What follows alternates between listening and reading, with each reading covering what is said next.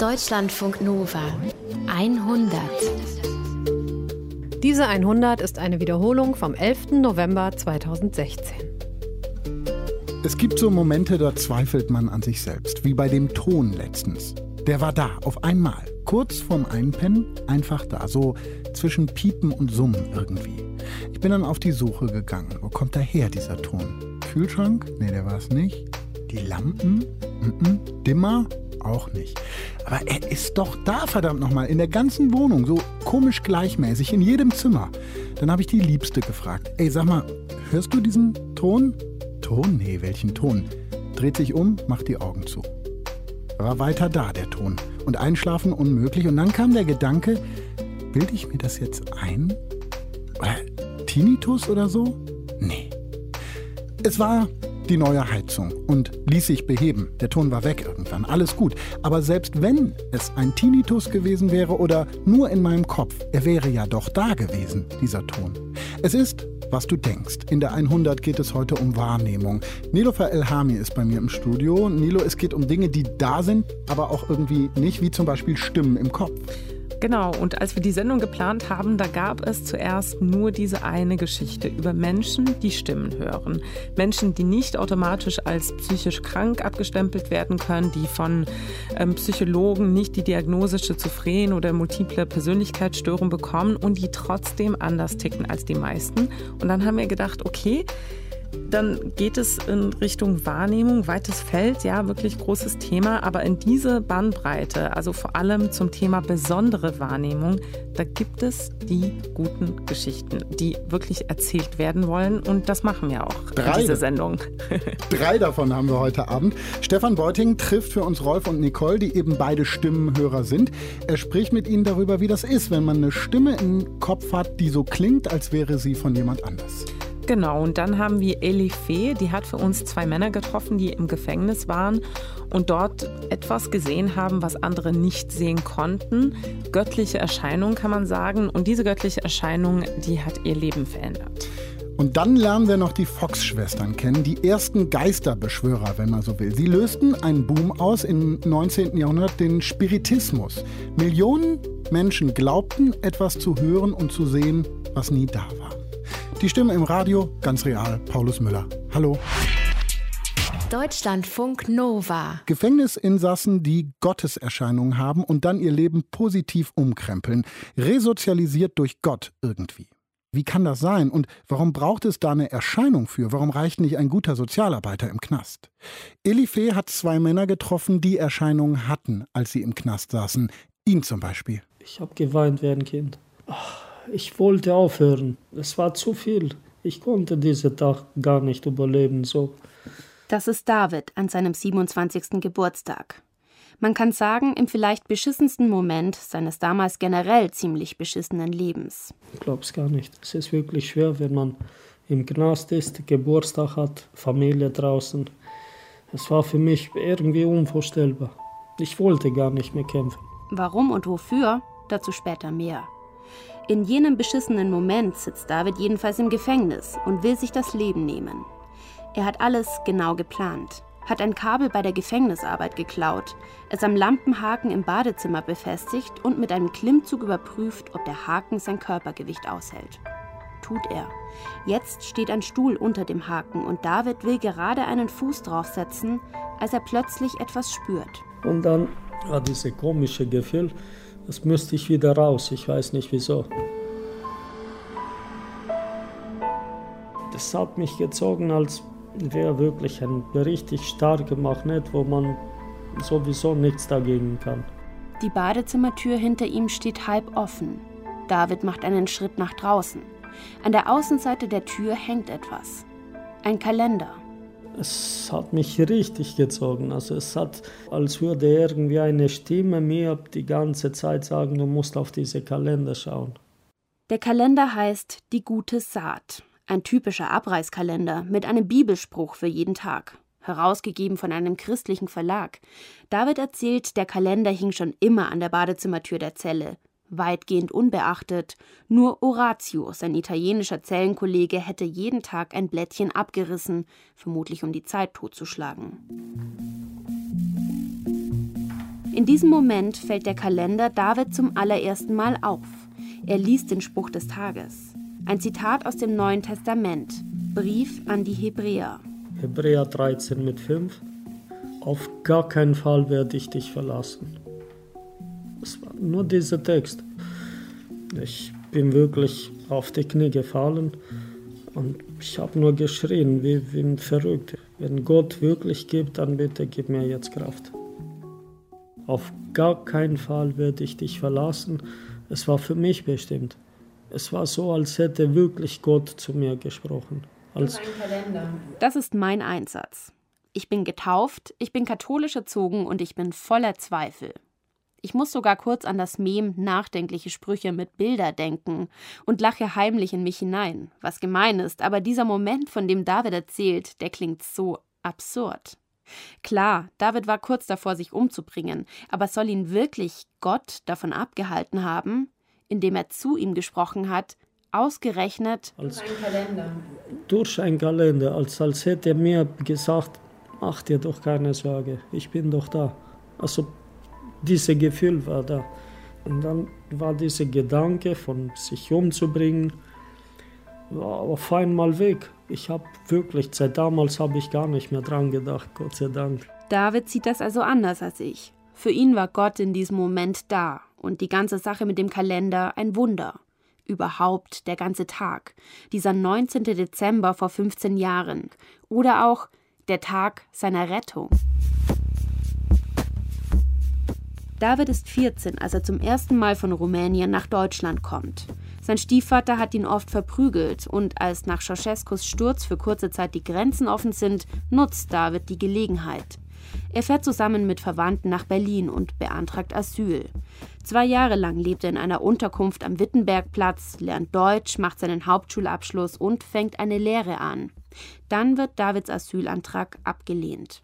Er muss zurück nach Rumänien. Abschiebung.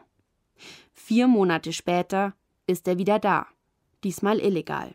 Da hat es eigentlich so meine Karriere sozusagen in Anführungszeichen Karriere.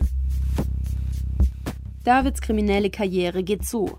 Achtmal Knast in zehn Jahren, oft wegen Diebstahl und Betrug.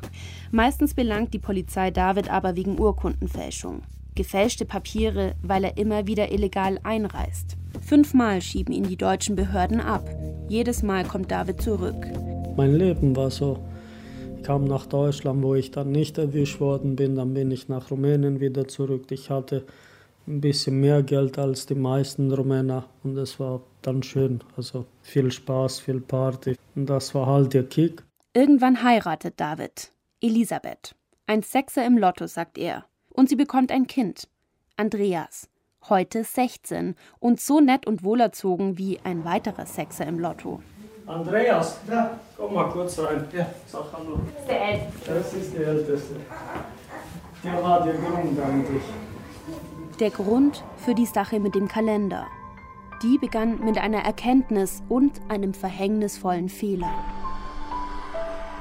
Einmal saß ich auf einer Bank im Park und ich habe geweint. Ich habe ein Ehepaar mit Kindern im Park spielen gesehen.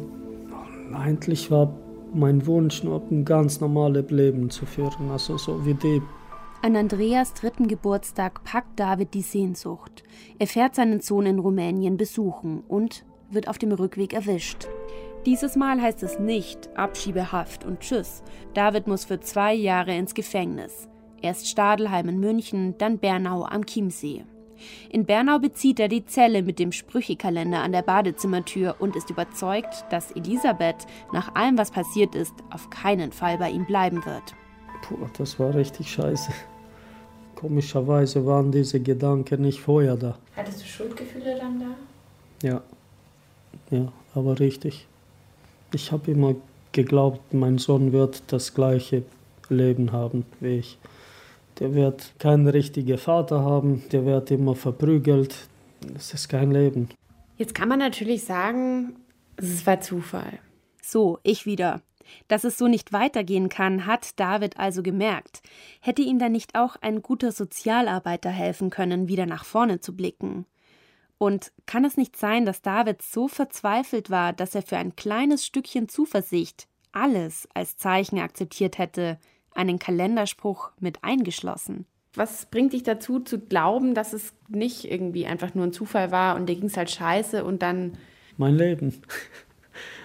Ab damals hat sich mein Leben geändert irgendwie. Viele Christen würden das Erlebnis, das David von seinem Suizidvorhaben abgebracht hat, nicht als Erleuchtung oder Erscheinung bezeichnen, sondern als Umkehr. Das trifft es erstmal ganz gut. David ist tatsächlich umgekehrt. Er hat seine restlichen eineinhalb Jahre im Gefängnis abgesessen, ist zurück nach Rumänien und hatte Glück. Elisabeth war tatsächlich noch da. Zusammen sind die beiden schließlich ein letztes Mal über die Grenze gefahren nach Deutschland, diesmal offiziell, dank der Arbeitnehmerfreizügigkeit. Inzwischen leben sie in München, haben drei Kinder, alle sind gesund, arbeiten oder gehen zur Schule, engagieren sich in einer kleinen freien evangelischen Gemeinde und danken dem Wunder, das David widerfahren ist. Ich muss schon zugeben, natürlich ist der Glaube an sich eher eine diffuse Angelegenheit. Rational kann man das nicht erklären. Und rein rational gesehen geht es David tatsächlich besser. Und alleine steht er mit dieser Geschichte auch nicht da. Immer wieder berichten Menschen von Gotteserfahrungen im Gefängnis. Hier kommt die Geschichte von Martin. Ich heiße Martin, 46 Jahre alt und ja, habe verschiedene Ideen für mein Leben gehabt und manches ist einfach völlig anders gelaufen, würde ich sagen. Ich treffe Martin in derselben Gemeinde, in die auch David geht. Martin ist verheiratet, hat Kinder und einen echt bodenständigen Job. Bis vor 20 Jahren war er drogensüchtig und immer wieder im Knast. Wie das kam?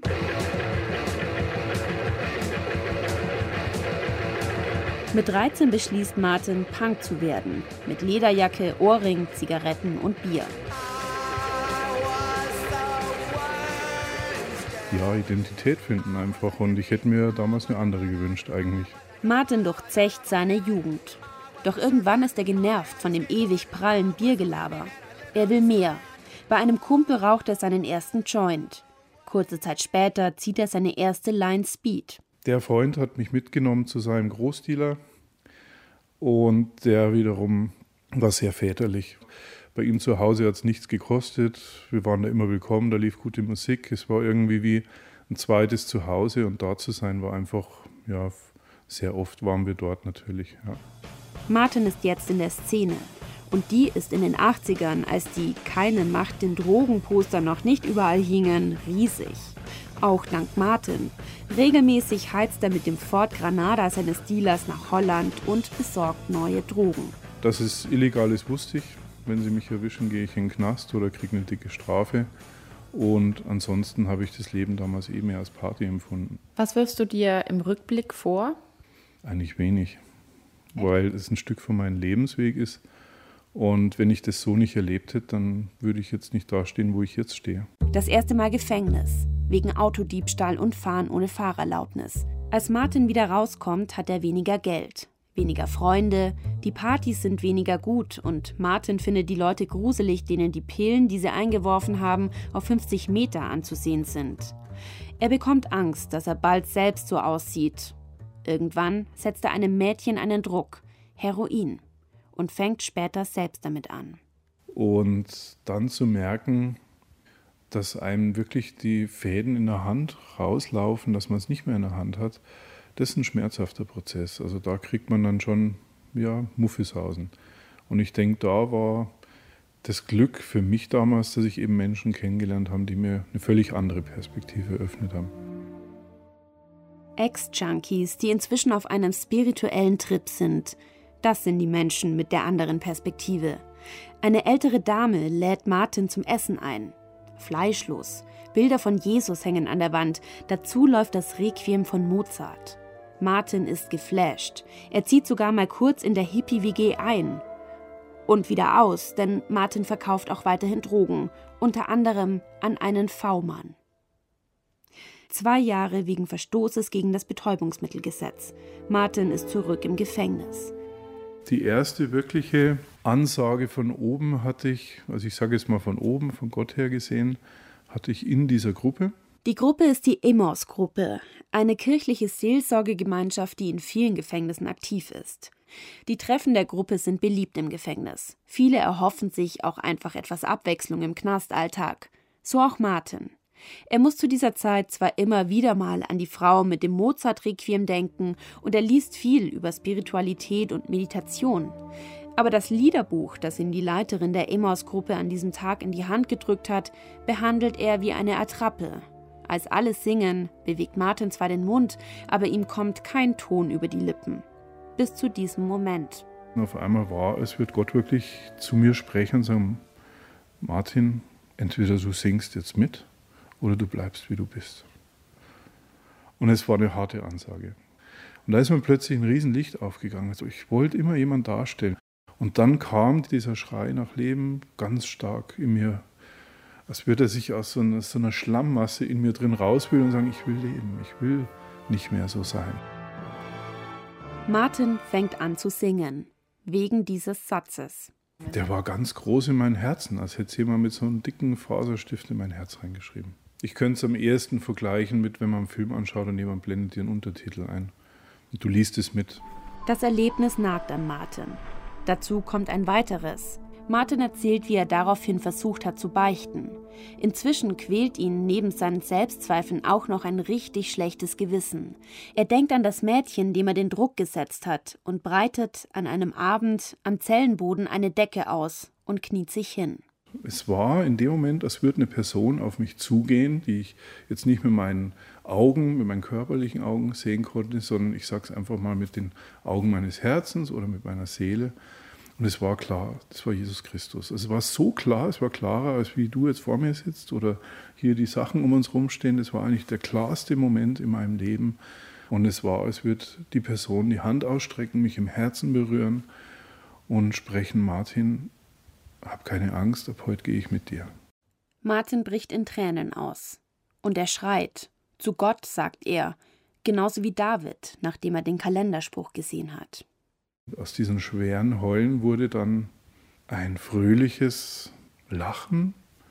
Ich habe dann den Radio in der Zelle eingeschaltet.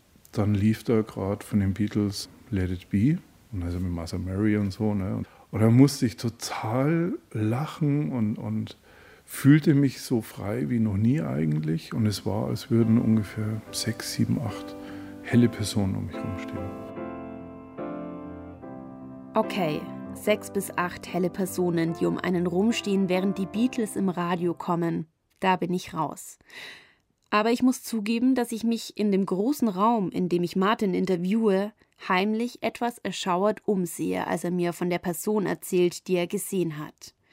Und kein Witz. Als David von seiner Begegnung berichtet, gibt es auf einmal einen lauten Knall im Haus. Richtig. Da bin ich gespannt, was da passiert. Was war das wohl? Es war natürlich nichts. Also wir haben zumindest nichts gefunden. Am Ende haben mir diese zwei Gruselmomente aber gezeigt, dass ich Martin und David ihre Geschichte vom Wunder glaube. And when the broken-hearted people living in Trotzdem bleiben viele Fragen. Ob auch glückliche Menschen erleuchtet werden können zum Beispiel. Schließlich sind David und Martin beide in einem sehr verzweifelten Moment auf Gott gekommen. Und dass Missionierung am besten bei Menschen funktioniert, denen es schlecht geht, ist bekannt. Klar, vielleicht hilft es, sich demütig in die Hände von Gott fallen zu lassen, wenn man realisiert, dass man es ganz schön verkackt hat. Aber vielleicht hätte ja auch einfach ein guter Psychologe geholfen. David und Martin schütteln beide den Kopf. Auch als ich sie frage, ob sie es sich nicht etwas einfach machen. Glaube, Liebe, Hoffnung und alles soll wieder gut sein? Martin sagt ja. Er ist jetzt frei von Schuld, hat sogar eine Lebensbeichte abgelegt und einem Polizisten fünf DIN A4 Seiten Gesetzesverstöße in die Schreibmaschine diktiert. David knabbert noch an seiner Vergangenheit, aber Gott sagt David, hilft ihm, mit ihr zu leben. Wie heißt du? Wie heißt du? Nascone la tante, come ti chiamo? Lukas David. Lukas David, bravo. Davids jüngster Sohn. Das ist mein Stolz. Der ist auch drei Jahre. Auch. So wie Andreas damals. Davids ältester Sohn, als alles erst richtig schlecht und dann langsam gut wurde.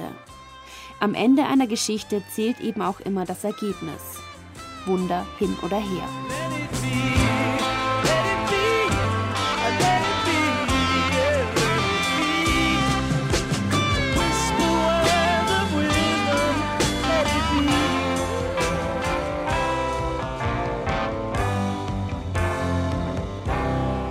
Wenn Gott hinter Gitter kommt. Elife hat zwei Knackis getroffen, deren Leben durch Erscheinungen verändert wurden. Wahrscheinlich hat es schon immer Menschen gegeben, die geglaubt oder behauptet haben, sie seien im Kontakt mit Verstorbenen, im Kontakt mit Geistern. Dass wir Menschen empfänglich sind für die Idee, dass die Toten uns besuchen könnten, davon erzählen ja fast alle Religionen. Erscheinungen von Heiligen, Wiedergeburt, dann gibt es Schamanen, Seher, auf allen Kontinenten noch bis heute. Mitte des 19. Jahrhunderts kam noch etwas dazu. Der spukende Geist, den man beschwören kann, der Poltergeist, der Klopfgeist, Spiritismus. Kennen wir noch aus den 90ern von angenehm gruseligen Abenden, als das Ouija-Board ne, zur Geisterbeschwörung rausgeholt wurde, ein Spiel mit Nervenkitzel.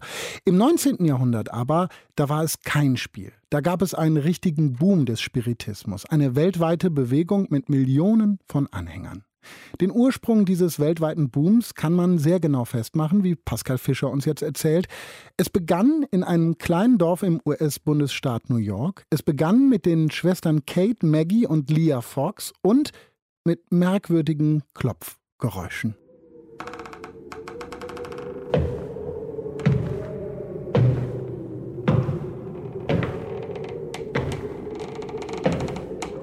Ende März 1848.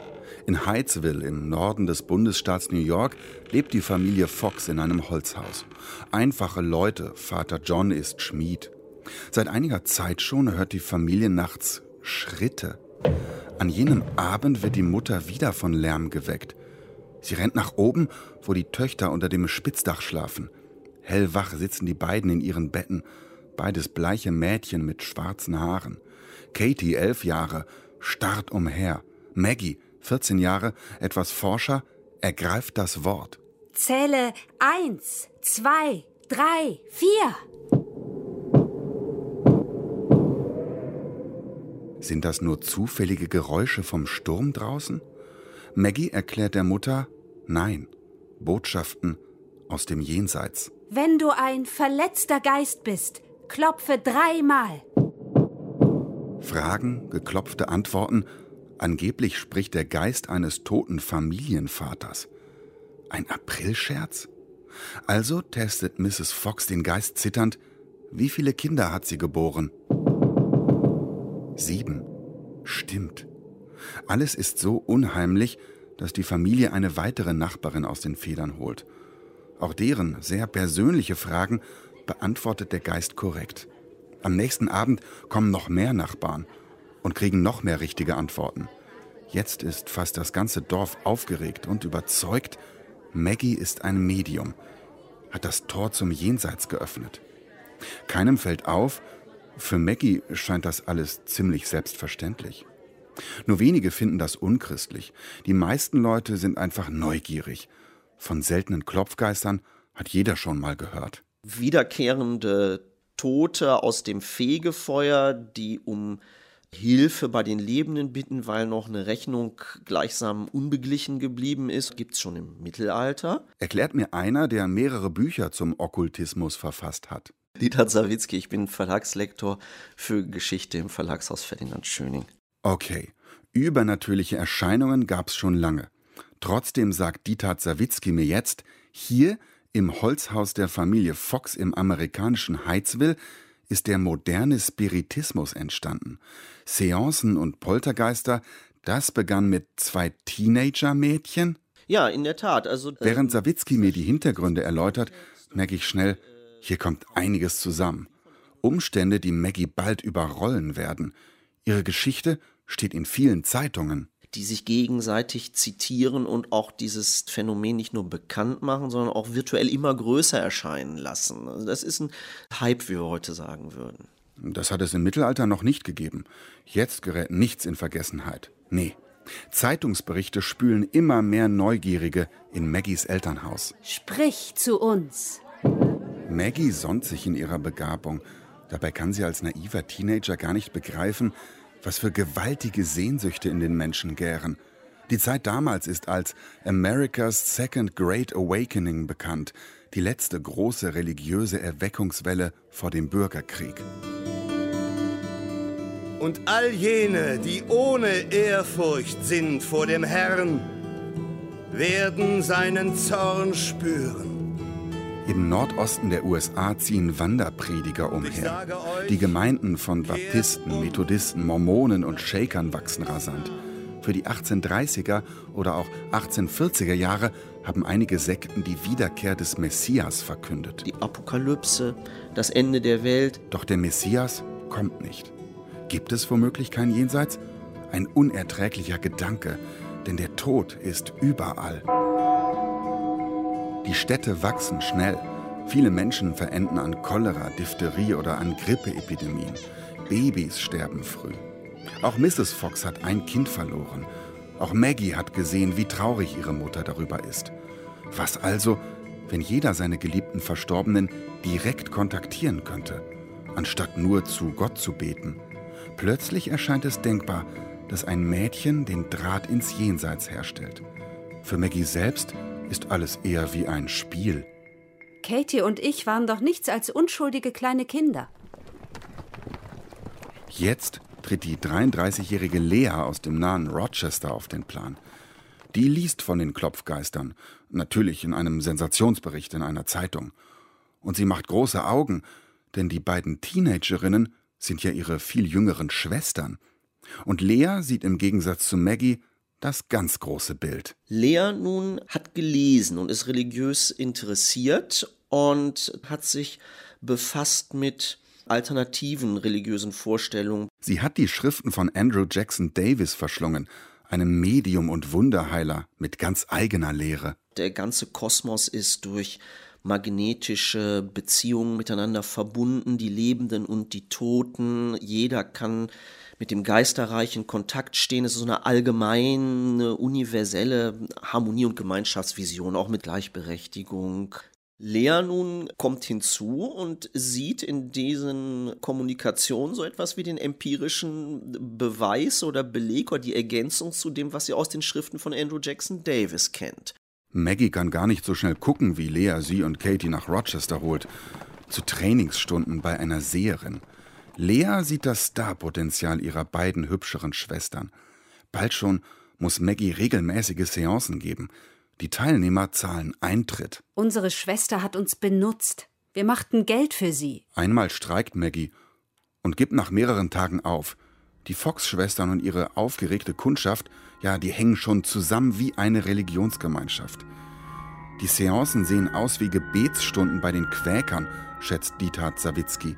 Da spielt dann eben das gemeinsame Singen, Beten, Hände halten seine Rolle. Und wenn die Gruppe soweit eingestimmt ist, dann kann das Medium anfangen zu agieren, fällt in Trance, die Geister beginnen zu sprechen, verschwinden irgendwann wieder, die Veranstaltung ist beendet. Kaum ein Jahr ist vergangen. Maggie ist immer noch ein Teenager, genau wie die jüngere Katie. Maggie spürt längst, das ist hier mehr als eine Dorfanekdote. Sprich zu uns. Bald treten die Schwestern im größten Saal von Rochester auf, Corinthian Hall. Skeptiker untersuchen ihre Kleider auf Trickwerkzeuge und finden nichts. Immer mehr Zeitungen berichten von den Rochester Rappers wegen der Raps, der Klopfgeräusche. Sie touren im Bundesstaat umher. Schließlich demonstrieren sie ihre Fähigkeiten regelmäßig in einem Hotel am Broadway in New York City. Der endgültige Durchbruch. Journalisten, Politiker und Wissenschaftler bewundern sie. Pfarrer bekehren sich. Das Jahrzehnt nach den ersten Klopfgeräuschen im Haus in Heidsville wird ein turbulentes. Lea managt ihre Schwestern immer erfolgsorientierter. Widerstand war zwecklos. Wir wurden rumgeführt wie Lämmer. Und langsam steht Maggie immer mehr im Schatten ihrer Schwester Katie. Katie scheint begabter und begeisterter. Die Leute wollen immer spektakulärere Sachen erleben. Hm. In Katies Sitzungen erscheinen dann auch aus dem Nichts Stiefmütterchen. Es flackern Lichter auf. Maggie dagegen ist fertig. Ich sagte allen, die eine Seance von mir wollten, ihr treibt mich in die Hölle. Am nächsten Tag habe ich meine Reue dann in Wein ertränkt. Ja, sie trinkt. Aber ebenso Katie.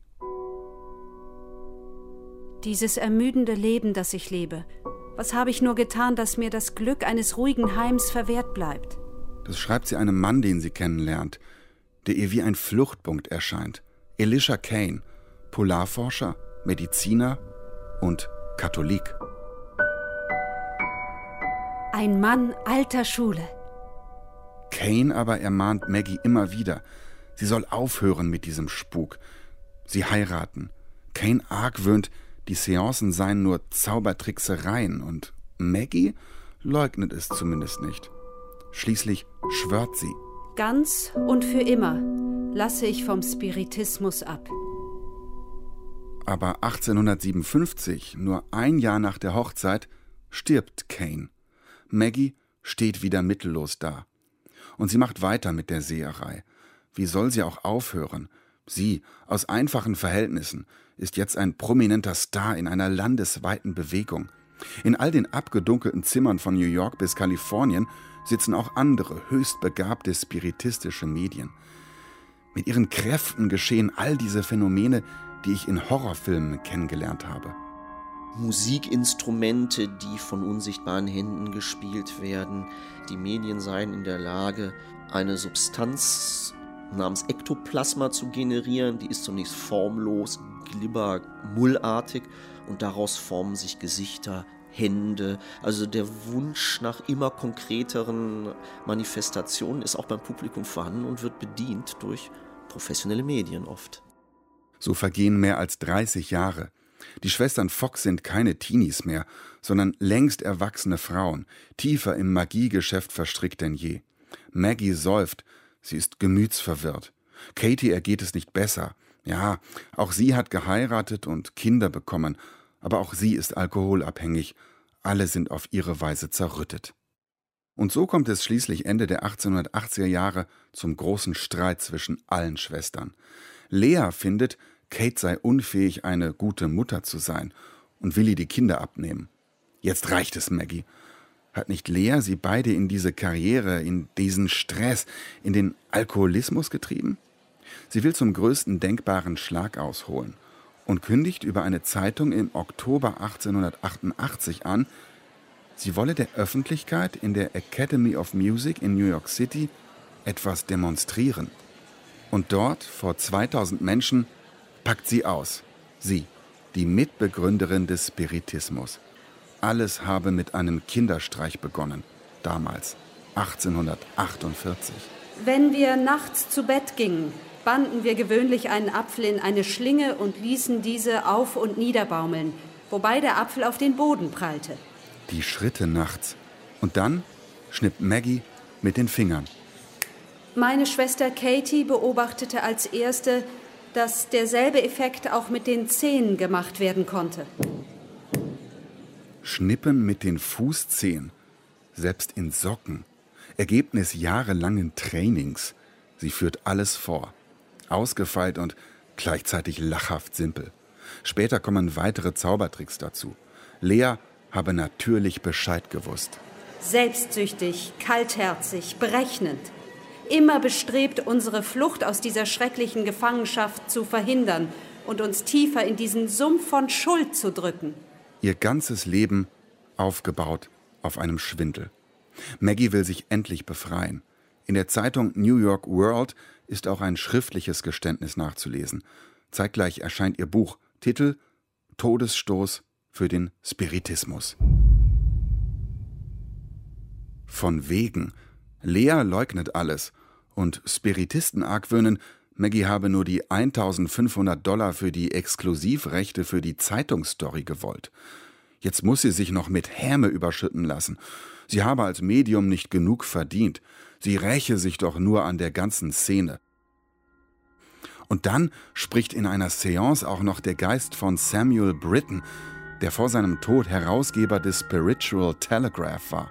Ja, Maggie sei ein echtes Medium, aber die guten Geister aus der früheren Zeit ihrer Tätigkeit sind verdrängt worden. Von anderen Geistern, die mit der Menschheit skrupellos umgehen. Maggie besessen von bösen Dämonen, die die Menschheit täuschen, indem sie die Totenwelt leugnen. Hm, schon klar. Hm. Aber ein Jahr später jubeln die Spiritisten noch lauter. Maggie widerruft ihr Geständnis. Was? Dieter Sawicki vermutet, sie ist da einfach mittellos. Sie versucht wohl auch nochmal als Medium aktiv zu werden. Es ist ein Leben, das aus dem Gleichgewicht geraten ist. Also sie hat es einfach nicht geschafft, sich zu lösen, weil sie außerhalb ihrer Rolle keine Existenz mehr hatte. Aber da ist nichts mehr zu retten. Sie sitzt zu tief im Alkoholismus, in ihrer Verzweiflung, in ihren Geldproblemen. So sterben die Schwestern, zerstritten und krank. Lea 1890, Katie 1892 und zuletzt Maggie 1893. Der Spiritismus aber lebt weiter, wird in den folgenden Jahren immer mehr zur organisierten Religion, das Medium als Priester, Regelungen für Seancen, eine Theologie, Liederbücher, Pilgerorte wie Lilydale, wo Maggies Elternhaus nachgebaut ist. Dorthin kommen die Gläubigen noch heute. Die Gemeinde der Spiritisten weltweit ist halt nicht totzukriegen, obwohl entstanden aus einem Kinderscherz. Wir konnten die Falschheiten nicht gestehen, ohne dass die Getäuschten sehr ärgerlich werden würden. Also machten wir weiter.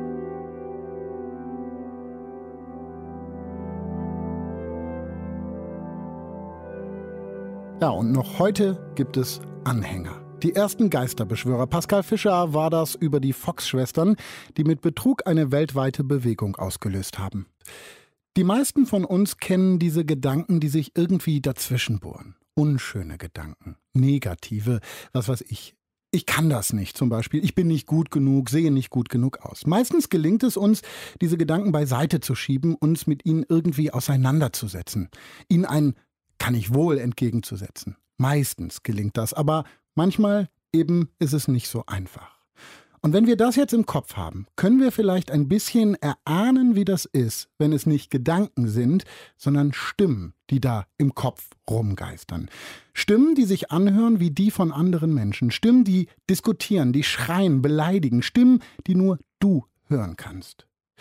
Forscher gehen davon aus, dass etwa 5% aller Menschen mindestens einmal in ihrem Leben Stimmen gehört haben.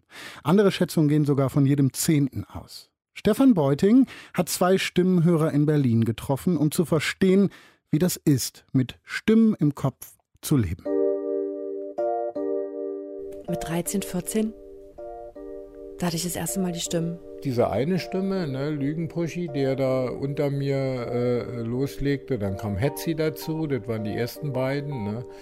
Und die haben äh, Szenarien äh, gelebt, die haben sich gestritten, die haben äh, sich gegenseitig geprügelt.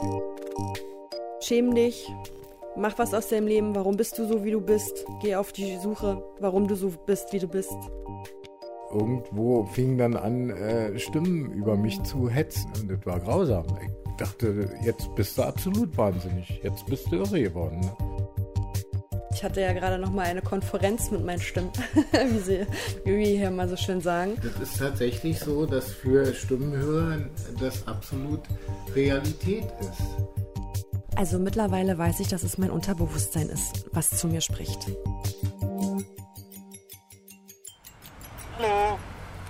Hi, grüß dich. Hallo Stefan. Ja. Haus, drei Treppen. Ja, ich komme. Vorderhaus, drei Treppen. Jetzt sind es noch circa 70 Stufen, bis ich Rolf und Nicole treffe. Die letzte Gelegenheit, mich an meine Vorsätze zu erinnern. Nicht abstempeln, nicht urteilen, fragen, neugierig sein, vor allen Dingen nicht drängeln. Wenn ich eine innere Stimme hätte, dann würde die in so einem Moment vielleicht. Also denk bloß dran. Und vergiss das nicht wieder. Komm, jetzt denk da dran, ja? Und vergiss das nicht wieder, okay? Dann würden die in so einem Moment vielleicht eine Angst aufgreifen. Vergiss nicht, du hast hier einen ordentlichen Job zu machen. Dass du deinen Job hier ordentlich machst. Die Leute vertrauen dir. Klar? Die vertrauen dir. Also wie gesagt, ich höre keine Stimmen, aber das hier wäre, so nach allem, was ich weiß, ein Versuch, das nachzuempfinden. Rolf hat mir vorher am Telefon erzählt, die Stimmen sind sehr individuell. Es geht um Ängste, um Sorgen. Manchmal sind sie auch herabsetzend. Also würden sie mich vielleicht so oder ähnlich angehen. Als ich Rolf Fahrensohn Petersen jedenfalls zum ersten Mal angerufen habe und er mir zum ersten Mal von sich und seinem Leben erzählt hat, hat er mir erklärt, Stimmenhörer haben ihre eigene Realität. Und die gibt's eben. Egal, ob ich die jetzt nachempfinden kann oder nicht. Dem möchte ich natürlich gerne gerecht werden. Und Gerecht möchte er werden. Gerecht möchte er werden. Na, warum bist es dann nicht? Ich sag dir nur eins, versaus nicht wieder, Freundchen. Er hat dir gesagt, die, Die haben, haben ihre, ihre eigene, eigene Realität. Realität. Also tu bloß nicht so, als ob die bekloppt wären. Ja, du fragst dann wieder so blöd und dann denken die, der hält dich für bekloppt. Du bringst das. Das hat mir Rolf jedenfalls vorab erklärt. Die Stimmen fuschen sich immer wieder dazwischen. Und für Stimmenhörer ist es anstrengend, über ihre Stimmen zu sprechen. Also nicht drängeln und nicht so pushy sein. Das sind die Vorsätze. Vorsätze. Oh Mann. Mach's halt ordentlich. Vorsätze. Wie gut, dass die nicht real sind. Hi. Das ist ja richtig gut aus, als wenn du äh, ein glatten Interview machst. Gut. Äh, was wollt ihr trinken? Kaffee ist da drinnen. Gerne, ja. Aus der Küche geht's über den Flur rechts rum ins Wohnzimmer. An den Wänden überall Fotos, kleine und große Bilder, wuselige Motive und Sprüche. Die sind meist ironisch und dagegen. Nicole und Rolf. Sie, 32, Eventmanagerin. Schüchtern, sehr kontrolliert in allem, was sie tut. Seit drei Jahren Stimmhörerin. Sie steckt mittendrin in dieser ganz besonderen Realität. Rolf, 60, Ex-Obdachloser, trockener Alkoholiker. Theaterschauspieler und Modeschöpfer war er auch. Und seit über 13 Jahren hört er Stimmen. Rolf scheint selbstsicher und ein gutes Stück weiter. Kennengelernt haben sich die beiden in der Selbsthilfegruppe für Stimmenhörer über das Netzwerk Stimmen hören. Der Verein kümmert sich um Beratungsangebote, betreibt eine Hotline, organisiert Selbsthilfetreffen und ist da, wenn Stimmenhörer in Not sind. Dahinter stehen Menschen, die erstmal zuhören. Profis und Therapeuten nennen sie Experten durch Beruf.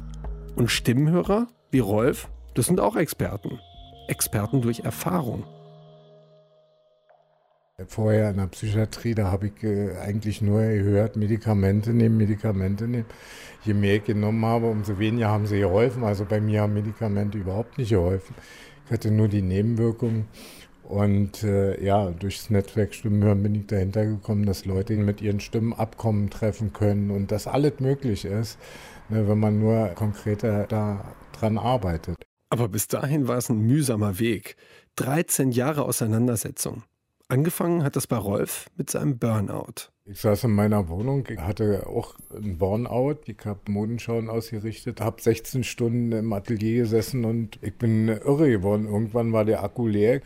Ich konnte nicht mehr. Ich wollte niemanden mehr sehen. Ich habe mich eingeschlossen, habe meine Wohnung verdunkelt und habe Suizidgedanken gehabt. Also richtig diese schweren Depressionen nach einem Burnout. Und irgendwo fing dann an, äh, Stimmen über mich zu hetzen. Stimmen hören. Das ist mit Wahnsinn besetzt. Niemand spricht da leichtfertig drüber. Einige Stimmenhörer richten sich ziemlich gut in ihrer Welt ein. Und dann wird es irgendwann sehr schwer, da wieder herauszufinden. Also so fünf bis sechs Prozent aller Menschen hören mindestens einmal in ihrem Leben Stimmen. Es gibt äh, wahnsinnig viele berühmte Stimmenhörer. Sigmund Freud war Stimmenhörer, C.G. Jung war Stimmenhörer, dann äh, Goethe war Stimmenhörer. Also es gibt äh, viele, viele Schriftsteller. Cornelia Funke äh, ist Stimmenhörerin, äh, aktuelle Schriftstellerin. Dann Andy Warhol war Stimmenhörer. Also das ist ein Phänomen. Und die meisten Menschen können wirklich sehr gut mit ihren Stimmen leben.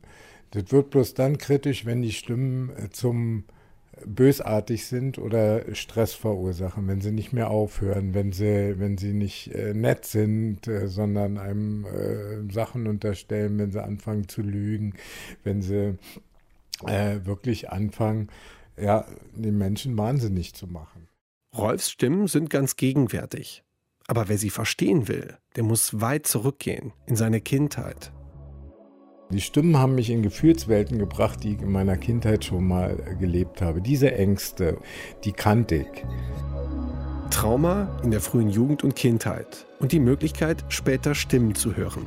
Psychologen sagen, das eine macht das andere wahrscheinlicher.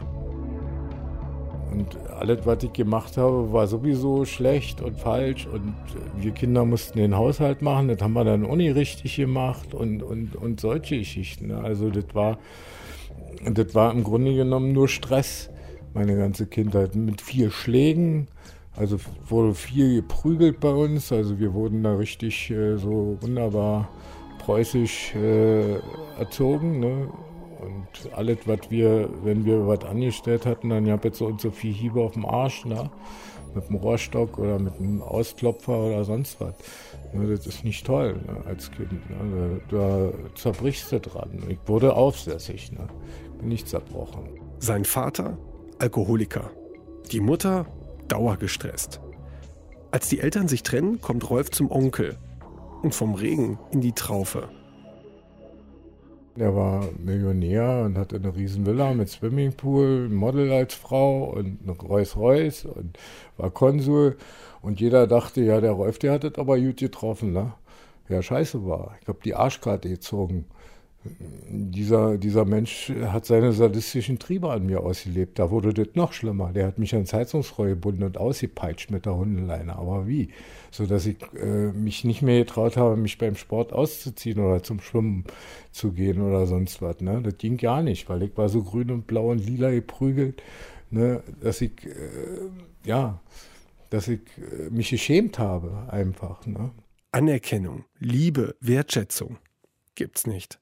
Und dann passiert auch noch die Geschichte mit dem Nachbarn. Der hat mir die Hosen runtergezogen, der hat mich da angefasst und, äh, und ich konnte ja nicht mehr zu Ende reden, was der alles mit mir gemacht hat, weil meine Mutter mich unterbrochen hat. Denkt dir nicht immer so eine Geschichten aus.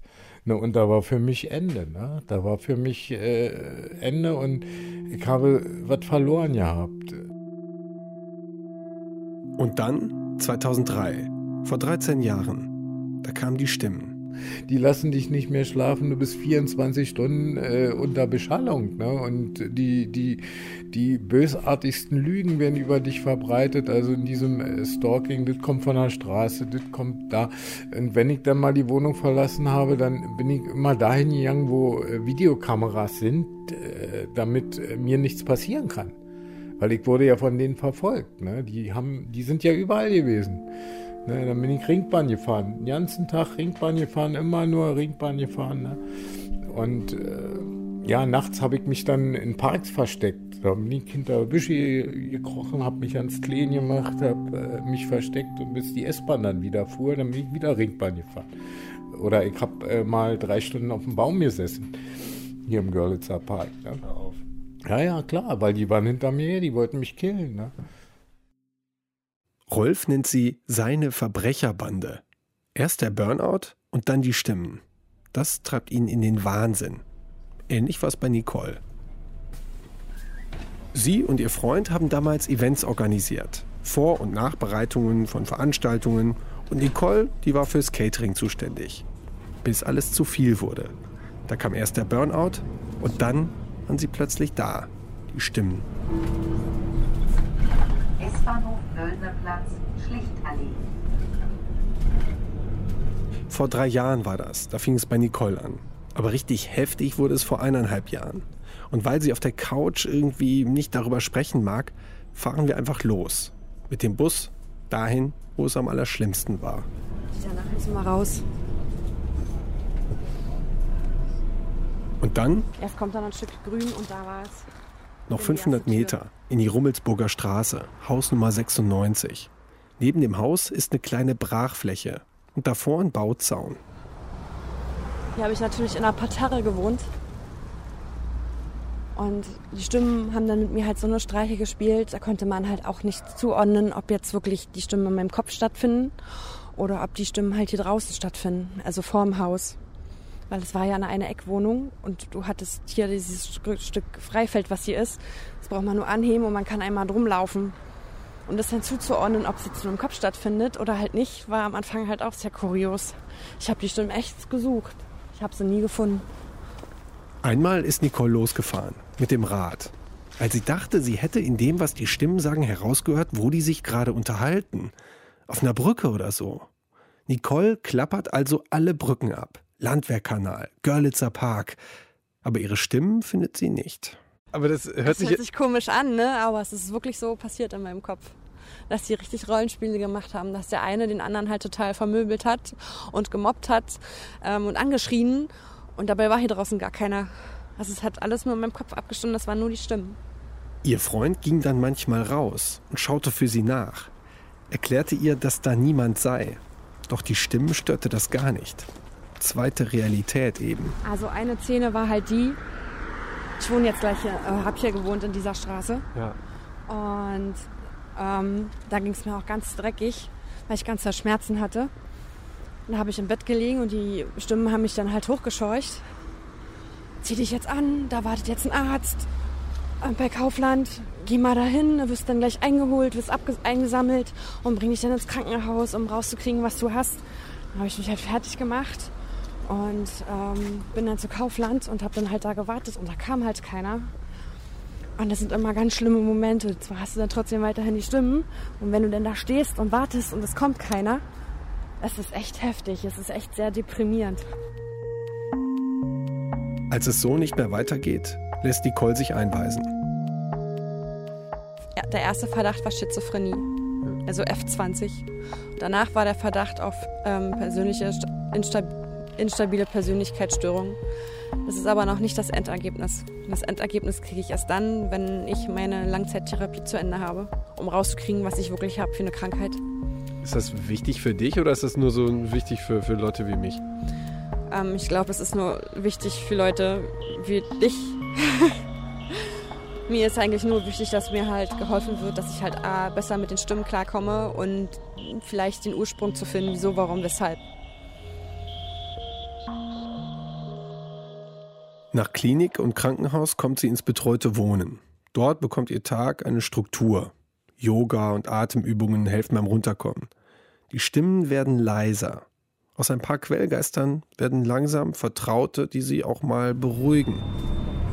Ich habe jetzt dieses Stadium, dass der, oder die eine Stimme halt mehr Zuspruch, der gibt mir halt ziemlich viel Zuspruch. So, er macht mir Mut, so, das schaffst du. Du brauchst keine Angst haben, zweifel nicht an dir selbst.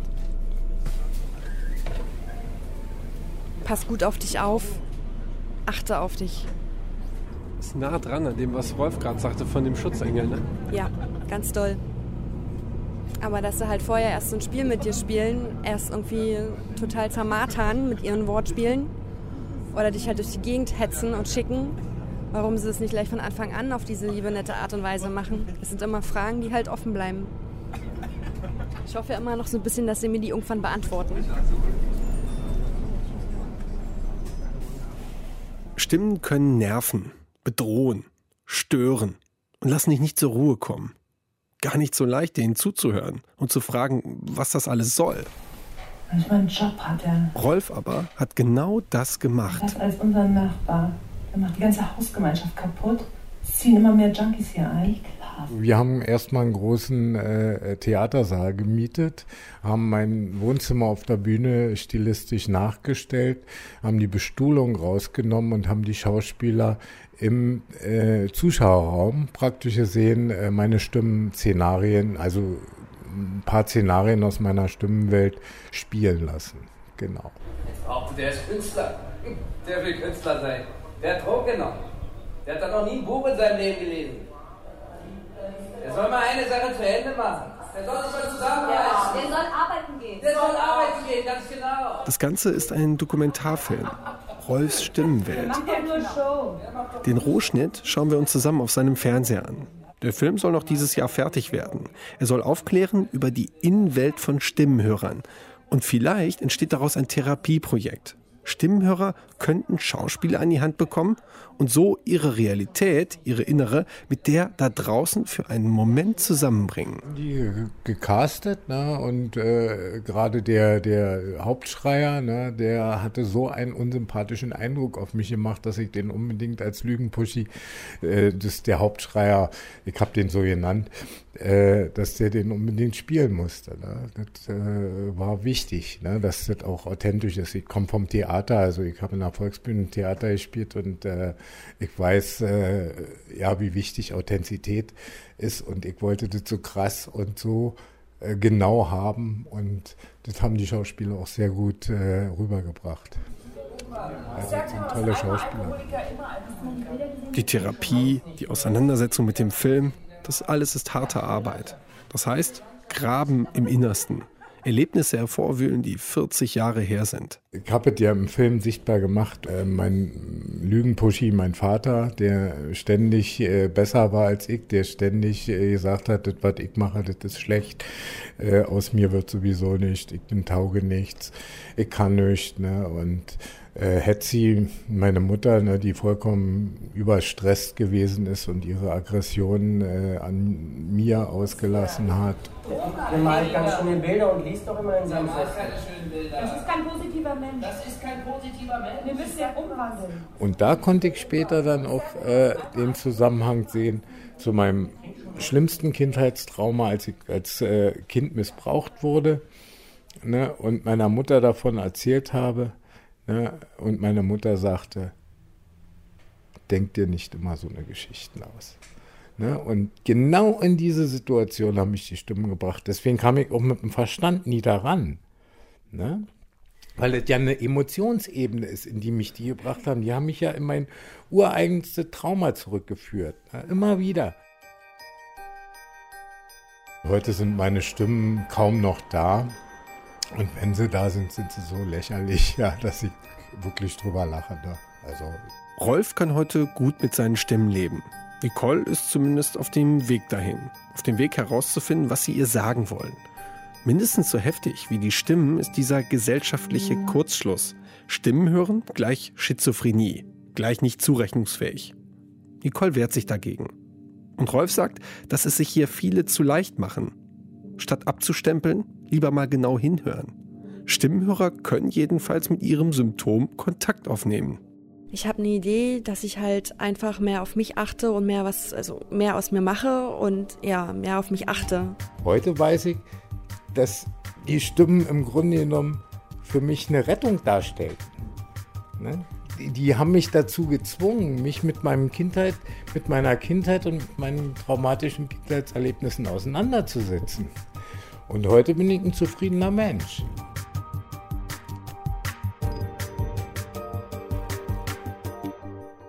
Die Konferenz mit seinen Stimmen hat Rolf also irgendwie geholfen. Stefan Beuting hat ihn und Nicole in Berlin getroffen für 100.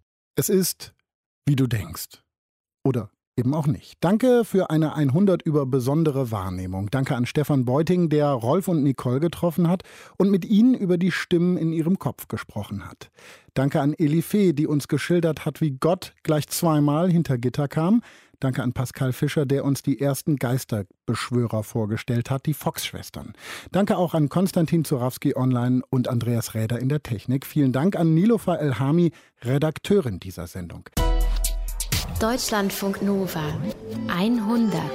Als ich von Berlin wieder hier ins Rheinland zurückgefahren bin, habe ich mir die Töne im Zug angehört und äh, kann mich noch ganz gut an diese Stelle erinnern, äh, wo Nicole mir erzählt hat, hier ist das gewesen, hier war meine Wohnung, hier bin ich ums Haus gelaufen, hier habe ich diese Stimmen gehört, wollte dann Streit schlichten und so weiter. Und in dieser Aufnahme fährt im Hintergrund ein Auto vorbei und da ist mir sowas klar geworden. Wir haben ja so viele Möglichkeiten, echten Sound zu hören. Da fährt ein Auto von links nach rechts, dieser Stereo-Effekt, das merke ich. Wenn jetzt zum Beispiel ich drin sitze und draußen passiert etwas, dann, dann sind die Höhen abgeschnitten. Das heißt, es klingt so dumpf. Da kann ich jetzt so Rückschlüsse darüber ziehen, wie dick die Wand ist oder wie gut die Fenster isoliert sind. Also was ich da wirklich verstanden habe, bei einem Stimmenhörer, da wird das alles exakt nachgebaut. Also Nicole hat mir das beschrieben, für sie war das die perfekte Illusion, als wären die alle real. Real sind die Stimmen ja nicht im eigentlichen Sinn, aber sie sind in dem Punkt eben real, dass sich ein Stimmenhörer eben damit auseinandersetzen muss, wenn er das Ganze in den Griff kriegen will. Und zwar ernsthaft. Und dafür Respekt. David hat mir aufgezählt, wie viele verschiedene Pässe er hatte. Er hatte einen rumänischen, der noch ein Visum drauf hatte, einen polnischen, einmal sogar einen Pass von einem Deutschen, der ihm ähnlich sah. Also einfach in Rumänien gemacht, so bei Leuten, die das wirklich professionell gemacht haben. Aber nicht professionell genug, weil ich bin jedes Mal erwischt worden. Obwohl er sich immer was Neues einfallen hat lassen. Einmal ist er auf dem Dach eines Zuges mitgefahren, einmal durch einen Fluss über die polnische Grenze gewartet und einmal eiskalt auf der A8 Richtung München gebrettert. Das war, als er vom Geburtstag seines Sohnes kam und endgültig erwischt wurde. Jetzt ist David übrigens genauso wie Martin in der Emmaus-Bewegung aktiv und die beiden gehen regelmäßig zurück ins Gefängnis und erzählen den Insassen da ihre Geschichte. Wenn du ein verletzter Geist bist, klopfe dreimal. Ja, skurril. Unter Maggies Elternhaus findet man irgendwann ein Skelett.